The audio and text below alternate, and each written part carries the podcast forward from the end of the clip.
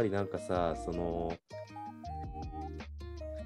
そういう職務だったり立場みたいなものが上がっていけばいくほど、やっぱ結局遠慮の範疇は。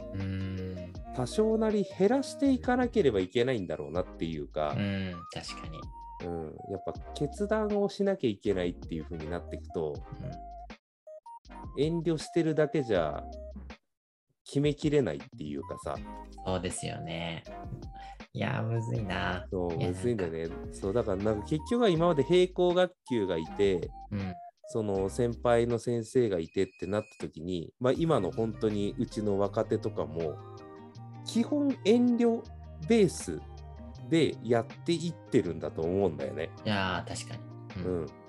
すごくこう最初から自己主張していける若手って、もうそういう道を歩いてきたり、そういう性格である人、出会っても100はむずいっていうかさ、確かにね。ね、新しい場所に入ってきて、いきなり遠慮しないで、何でもかんでも言ってやっていける人って、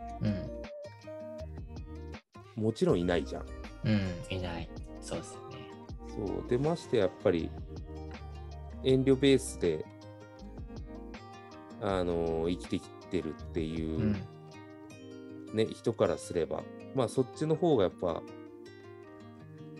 分かりやすいというかね、心地よさはあるけど、確かにね。でもだんだんそれが、ね、一番下の学級から、ね、三平行だったら中堅の学級で下に若手が入ってきたりとか、うん、うん。学年主任になったり主任になったりとかってしてくると、うん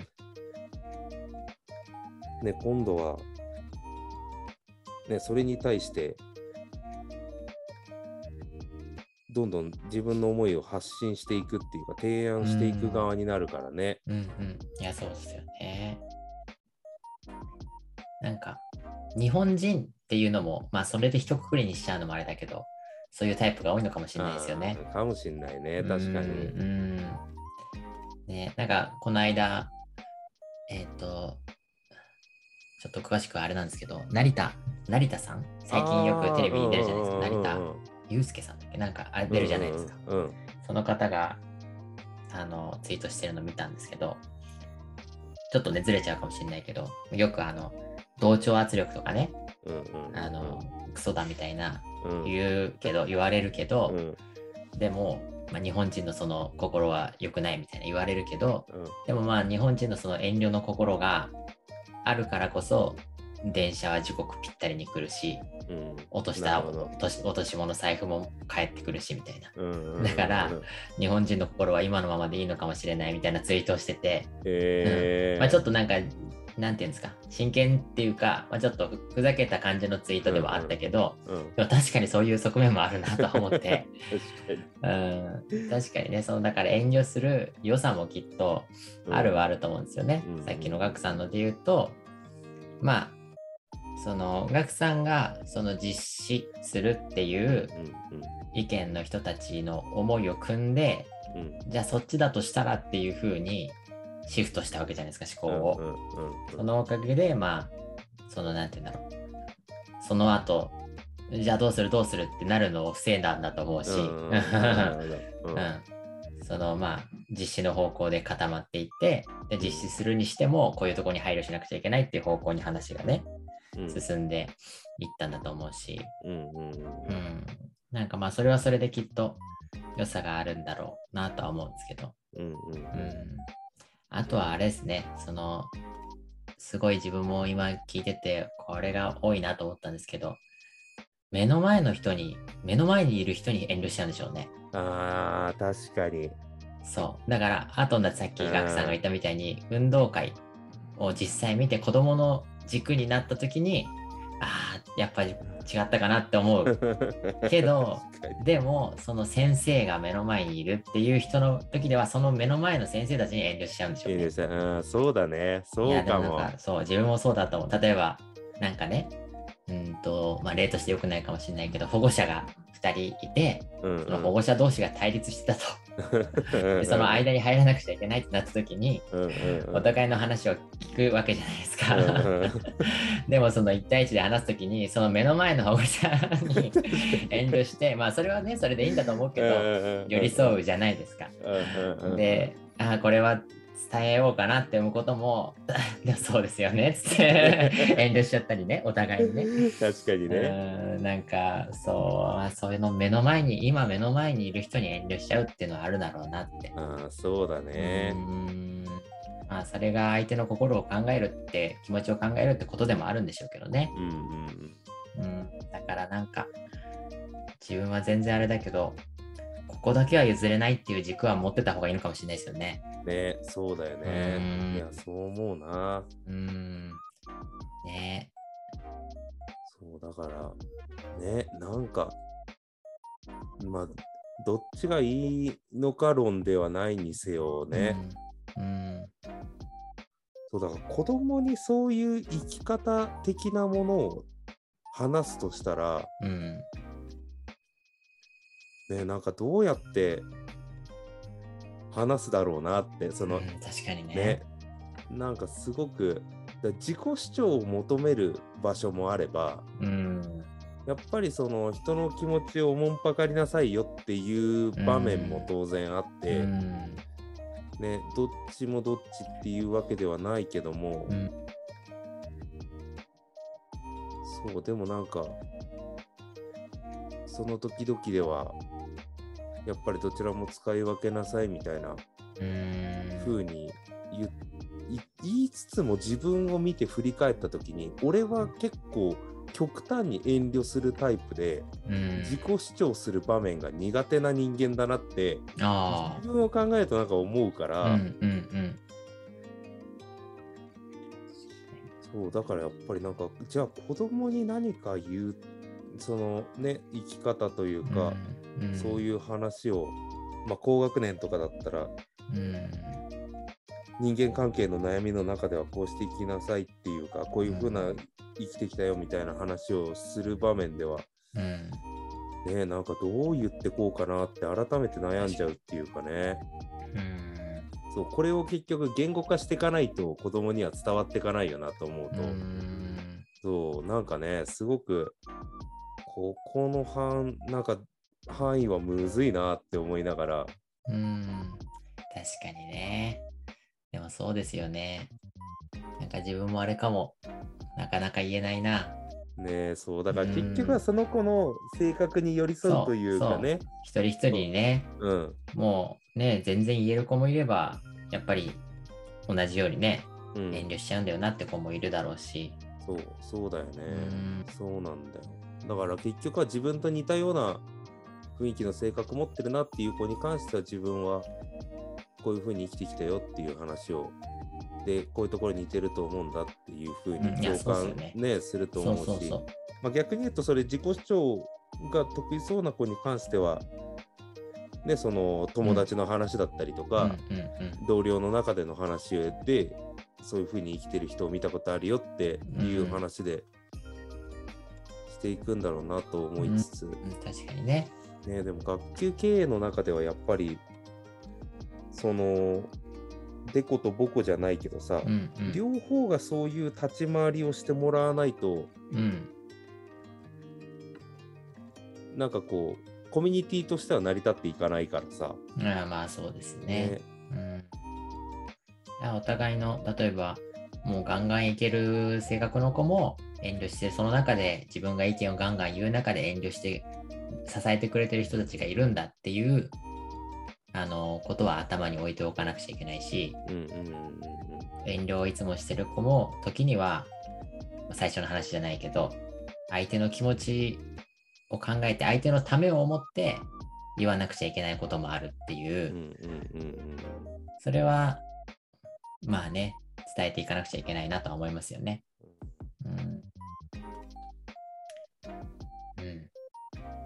ね。なんかね、いろいろ考えちゃうというか、うんまあ、何が良くて何が悪いかっていうのも、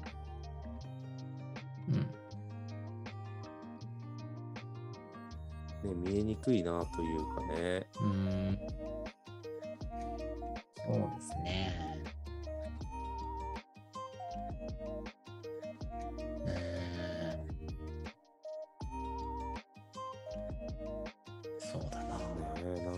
結局はバランスバランス論で考えちゃうからさまあ確かに。ねうん。でもめちゃくちゃずっと遠慮し続けてる人とかもいるのかなえ、でもいるんじゃないですか。いるよねうん。10の場面があったら10遠慮してる人っているかもしれないですよね。ねいるよねこっちが気づいてないだけで、うん本当に遠慮してる人はいるかもしれないですよね。そうだよねで逆に言うとそれの方が生きやすいっていう人もいるかもしれないじゃんうん。うん。もうずっと縁の下の力持ちタイプの人っていうかさ、はいはいはい。うん。うん、確かにね。で逆に言うと10の場面で10主張し続けるっていうことが生きやすいんだって思う人も当然まあ、そうですよね。いると思うんだよね。うん。うん。確かに。うん。まあ、とはいえばなんか3 37取ったりうん64取ったりっていう人も当然いるだろうしね。うん。いや、そうですよね。その、難しいとこだな。そう難しいところなんだよ。だから。そうそうだから結局さもっと手を挙げて発言しなさいうん話もさ、そうなっいやそてくる気がうそう、そうそうなんですよ。そうそう水脈たどるとそうなっちゃうなって思うんだよね。そう、今自分も学級で考えちゃってそう、学級で考えたとき、やっぱいるじゃないですか。うんうん。その一クラスの中でももうガンガンガンガン自分の意見言える、声が大きい子っていうか自分の意見が強い子と、うん。多分思ってはいるけどう、んうん。それが発言できたり相手に伝えることはできない、苦手としてる子もいて、まあ学級会とかね、そういう中でも、まあ多数決とかね、それこそさっきの運動会のあれじゃないけど、うんうん。まあ多いのがいい意見ってわけではないからねっていうのは伝えてはいるんですけど、日頃から。少ない方ももちろんいい意見の可能性もあるよっていう話はしてたりとか、あと、まあ、なんだろう、声が大きい子、意見を積極的に発言できる子だけで、あの、作りたくないんだよねってことは、まあまあ、小学2年生の担任してますけど、うんうん。2年生にも伝えていて、その、まあ、みんなの意見が反映される、難しいんだけど、うんうんが大切にされるようにっていうのはしてるけど、うんでもなかなかその大人の世界になると、うんそうね、ファシリテートする人はいないわけじゃないですか、上の方で。確かに。うん、自分たちで考えてやっていかなくちゃいけなくて、うんそうなってくると、ガンガン言う人無双になってきますよね。そう そうそうそうそう。んそうなんだようね。んそうですね。そうそうだなガンガン言う人無双になってっちゃうんだよね。うん。で、どんどん遠慮してってなってっちゃうとね。うん。うん。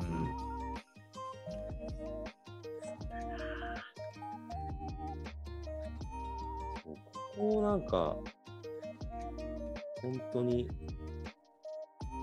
それこそ本当多様性時代の中でどう捉えていくかっていうかね。うんいや、そうですね。そう。この間ね、前回の桐原さんとの会の時も、うんガクさんから多様性っていう言葉がね、キーワードが出てきて、あ、多様性っていうキーワードでもちょっとテーマやりたいなとは思ったんですよ。うん。ああ、なるほど、なるほど。うん。まあ、多様性もちょっと似たような側面あるじゃないですか。うん。なんかちょっと多多様性の暴力っていう わか最近ね。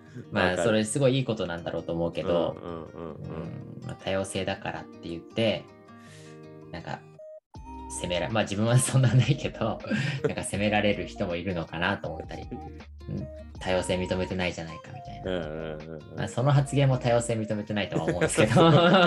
そうそうだからそうそう根本のさ会話が変わってくるよねねうんそうそうそうそう。そうそうだからなんかそうね。うん難しいなとは思いますけど、ねなんだよやっぱなんか、複雑化してきてるんですかね、なね世界が。大きいこと言うと。いや、うん、そうだと思うよ。うん。なんか、でもそれこそ、ね、多様性一つでもいろんなことに配慮、遠慮しなくちゃいけない、気を回さなくちゃいけないような時代になってきてるのかなとも思ったり、いや、そうだね。それがね、息苦しさになっちゃう世界は嫌だなとは思うし、うんでもその多様性が排除されちゃうっていうか、これが正解だみたいな世界も生きづらいなとは思うし、うん、そのバランスがやっぱバランスになってくるんですかね。何なんだろうな。ねなんどうなるんだろうね、本当に。うんいやー、でも、みんなが笑顔で生きられる社会を作りたいっす。いや、もう本当まさしくよ。そうですいやね。なんか、ニュートラルでね、いられる状態っていうのがいいよね、一番ね。素敵、素敵っすね。う気ん、構える必要もないしっていう。うん、いや、でもね、若い人とかはずっと気張ってんだろうね、なんかね。いやーね、緊張もしてるだろうしうね。んいやーでも自分もそうだった、マジで、本当に。初任の時とか。冬、冬でも寝ると寝汗びっしょりで、布団濡れてるっていう、えありましたね。あめっちゃストレス感じてるんだろうなと思って。で、朝学校行って、真冬でも半袖半ズボンで寝てるのに汗びっしょりになっちゃうみたいな。ー、それやばいね。やばかったな、本当に。そうですよね。いや、だからそこを、ね、今の自分たちの立場としては、分かってあげられる人ではありたいなと思いますけどね。そうだね。確かにな。ゼロにすることはやっぱりね、どうしても無理じゃない、それって。やっぱり新しい環境に入ってきててさ、うん、今までと違う習慣を身につけていかなきゃいけないし、うん誰、かとの摩擦もあるかもしれないっていう考えると、うんでそれを全くもってそこに対する心配や緊張や遠慮みたいなものを、ね、俺たちの関わり方一つでゼロにできるっていう問題ではないんだとは思うからね,、うん、うんそうですね。ねだからどれだけ減らしてあげられるかっていう、うん、ね、ことも考えつつ。ね。え、ね本当難しいですね。立ち向かわなくちゃいけない時もあるだろうしね。ねそうそうそうそう。そねうんうん、なんか、そう、でやっぱどの軸で見てってあげたらいいかっていうのが分かんなくなってくるよね、それはね。何なんか本当に、なんて言うんだろう。いろんな、なんだろうな、先生っていろんな人が周りにいるじゃないですか。まあ、どのね、仕事の人もそうだろうけど、まあ目の前にはいつも関わるのは子供たちがいて、うん。でもなんて言うんだろうな、子供たちに対して教育っていうのを行っていくんだけど、うん。でもその裏にはその保護者の方がいて、うん。保護者の方が、まあ、企業で言うとね、保護者の方がターゲットでもあるわけじゃないですか。うん。お客さんというか。うん。うん。で、まあ、地域の方との関わりもあったりとか、まあ、もちろん一緒に働く同僚の先生もいて、うん。ん、なんかいろんな方向性が、ね、方向があって、難しいですよね。どこを一番にあれするのかっていうのは。ねうーん。ねえ。難しい。難しい。本当、ね、なんか、どう、どう生きていくかみたいなのってね、うんうん。常にこう流動的に変わっていくからさ、うんうんそれはなんかね自分の性格もそうだしうん。周りの人が変わった時もそうだし、うん。まあ、自分の立場が変わった時もそうだし、なんか一個またその軸がずれると見え方がガラッと変わるからね。変わりますよね。ね本当に変わると思う。その都度その都度その自分の座標に合わせてうんね、どういいうふうに考え方を持っていくかっていうのを変えなきゃいけないからさ。全然落ち着くことじゃないっていうかねうんうん。ね達観して全然見てらんないっていうかうん。確かに。難しいなあ本当にね。今はお11時半。おなるほどね。結構話しましたね。話したねうん。まあこれも答えは出ないけどね、なかなかね。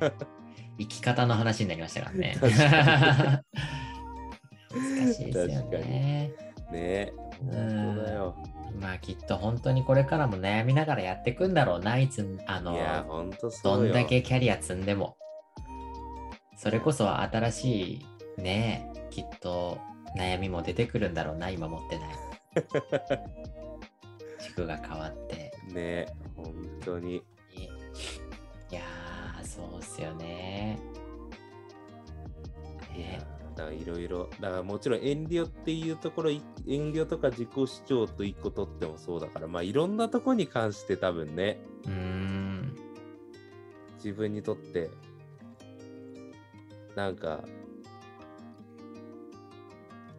こういうふうに芽が出たら裏目に出てることもあったりとかうん。ねいろんなところがあるんだろうなと思うとまあ全てがに対して良し悪しがあるっていうことだからねうんうんうん。そうっすよね。うん本当にいくらでも捉えられるからな、今の側面から見ると。そうそうそうそううん、なんか本当にいつも言うけど答えは一つじゃないんだろうけど。でもね、きっとその人の思いがそれぞれあるからね。そう確かにそれを難しいよそぐっと抑え込んじゃうのをね、そうそうそうたまりますよね、ストレスがね。ね自分のこうしたいって思いを確かに言わないのはね、心に良くないですね。そうよくないよねでもね、相手のこと考えて言うのやめちゃいますよね。そうそうなんだよな確か。って全部がやっぱりその思いがねバーってこう溢れるものでも収集つかないしさうん、そうそうそう。ねみんなが逆に言うと遠慮してる人だと結局何も決まらないしさうん、やっぱりそういうバランス感覚で成り立ってんだなっていう、うん、確かにね。うん、感じはやっぱりあるよねう。んうん。まあ、このりょこの分野においては言いたいっていう人が必ずどの分野にでもいて、うん、まあ、この分野においてはそこに長けてる人についていこうって思う人が必ずどの領域にもいて、うん、別に打ち合わせてるわけでもなくそういうことが全ての分野で起こっていてうん。そこのバランスで成り立ってるからね。うん、いや、そうなんでしょうね。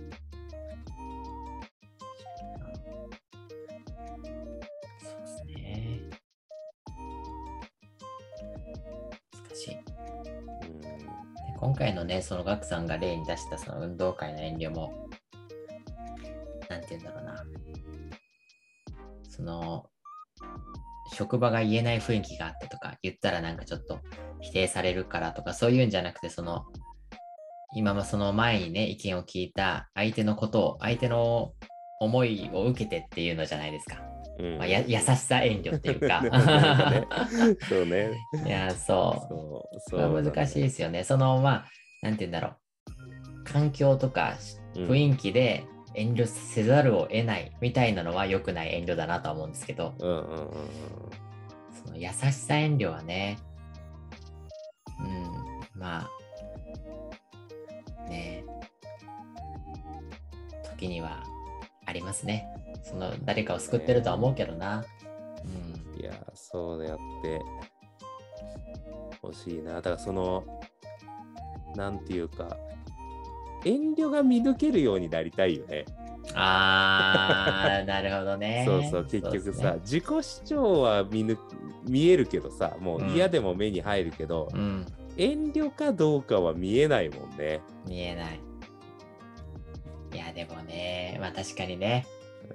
そう。でももうそこまで、遠慮、相手の遠慮をもう完璧に見分けるぐらいの人間になっちゃったら、自分はもうやっていけないかもしれないです。なるほど、どういうこと？どういうこと？あーもう相手の遠慮まで見分けられるようになったら、あ、この人遠慮してるなとか、自分が自分が余計遠慮しちゃうかも。かああ、なるほどねうん。もあーそこまで分かるようになっちゃった、う分かるようになっちゃったら、相手の気持ちを手に取るように分かるようになっちゃったら、もう自分の性格じゃやっていけない から。確かになそうですね。それでね、自分がガンガン言えるタイプだったらいいけど、その相手の遠慮に遠慮しちゃうな。確かにな。難しいな。いや、本当だな。そう、その、そうだよね。いや、でもそうやって人と生きていかなきゃいけないからな。うん、ねアドラー心理学とかだと、すべての悩みは人間関係とか言いますからね。ね。ううん、確かに。そうだから。ね、鈍感力とかもよく言うけどさ、はいはいはいはい。ね、なんか、まあ、感じない方のが、いろいろ自分が思った通りできるっていうのは、うん。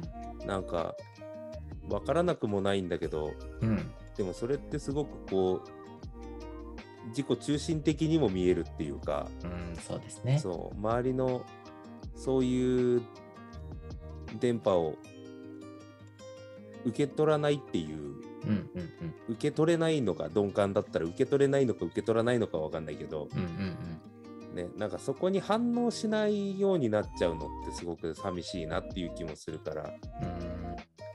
ね、時として、ね、ねなんか、そう、難しいなと。思いつつ、まあ、ただね、そう、どんな時でも過敏に反応しすぎると、自分の一手を出すのが怖くなっちゃうしね。うん。いや、そう、そうなんですよそう、本当だよね。なんか、ポルノグラフィティのさ、うん。ギターの新藤春一はいはいはい。さんがさ、そのなんかアルバム出した時のなんか作った制作秘話みたいなのでなんか楽曲の紹介するみたいなのが特典のなんか DVD かなんかついてた時があってさはいはいはい。でなんか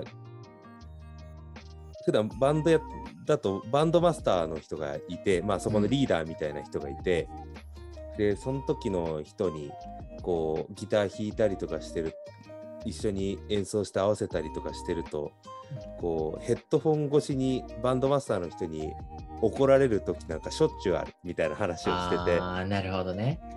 この曲はそうやって弾くんじゃねえみたいな風なのをあそのドラム音でこう怒られる時なんかしょっちゅうあってみたいなでそれ聞きながら勉強してギターを弾いてるなんてこれぐらいベテランになってもありますよみたいなことを言いながらもでもなんかその後にもうギターソロは違うんだよって言っててあなるほどね。ギターソロはそういうもんじゃなくてなるほど。もう俺が前出てるからお前ら後ろでチューニングしとけぐらいの気持ちじゃないとギターソロは弾けないんだよって言ってて。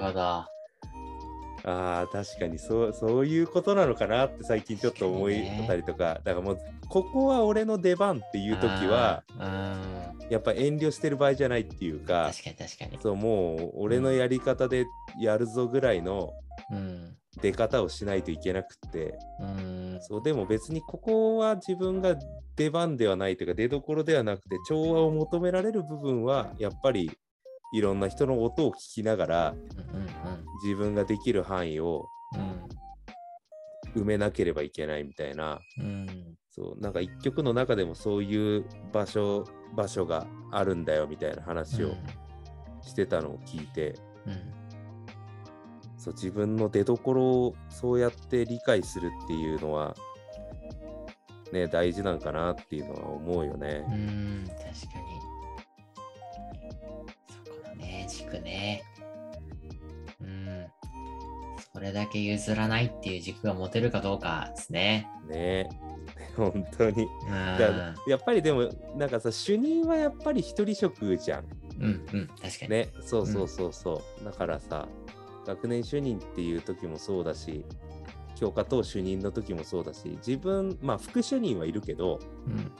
でも副主任も何かの主任になってることが多いから、ね、やっぱり自分がやらないって決めちゃったらその学校のその領域は止まっちゃうって考えるとやっぱそこはやらなきゃなって思うっていうかねなるほどね、確かに。そうそうそうそうそこはやっぱり代わりがいないからさまあだからそこがきっとギターソロの部分なんだろうなと思いつつ確かに。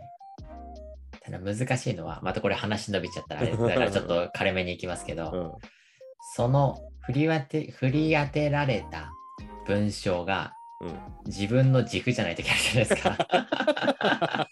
そこまで情熱持ってないんだなっていう、実は。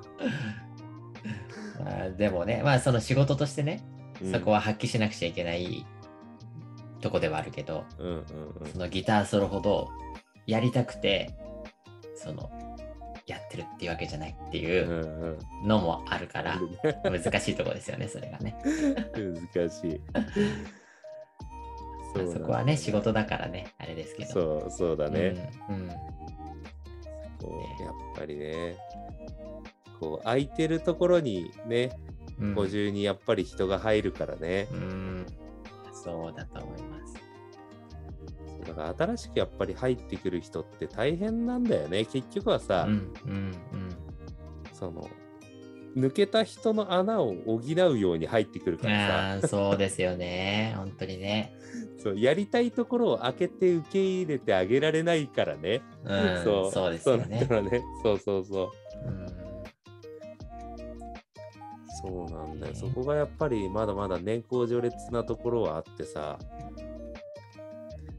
ずっとやってる人がいた時には、もうその枠に飛び込む余地って、ね、この業界やっぱないからね、うん。その人が降りたがってるとかさ、うん。ね、そういうことじゃない限りはさ、うん。基本そこがすげ替わることはないからさ、ねえ。確かにね。まあそうですよね。うん難しいなそれもなかなかねやらなくちゃいけない仕事として割り当てられちゃうことがありますからねそうだね。うん難しい。だから結局はその、ね、なんか、そう、その待ち、まだ待つ待つために時間を費やすよりかは、やっぱりそこの楽しさを見つける努力もしなきゃいけないんだろうしね。んん。ん。確かにね、うん。ね、いやそっちの方になるんだろうなきっと、きっとね。うん、うん。そうですね。うん。あんまりね、そういうのはこう、ね、自分が変わっていかないと結局はね、うん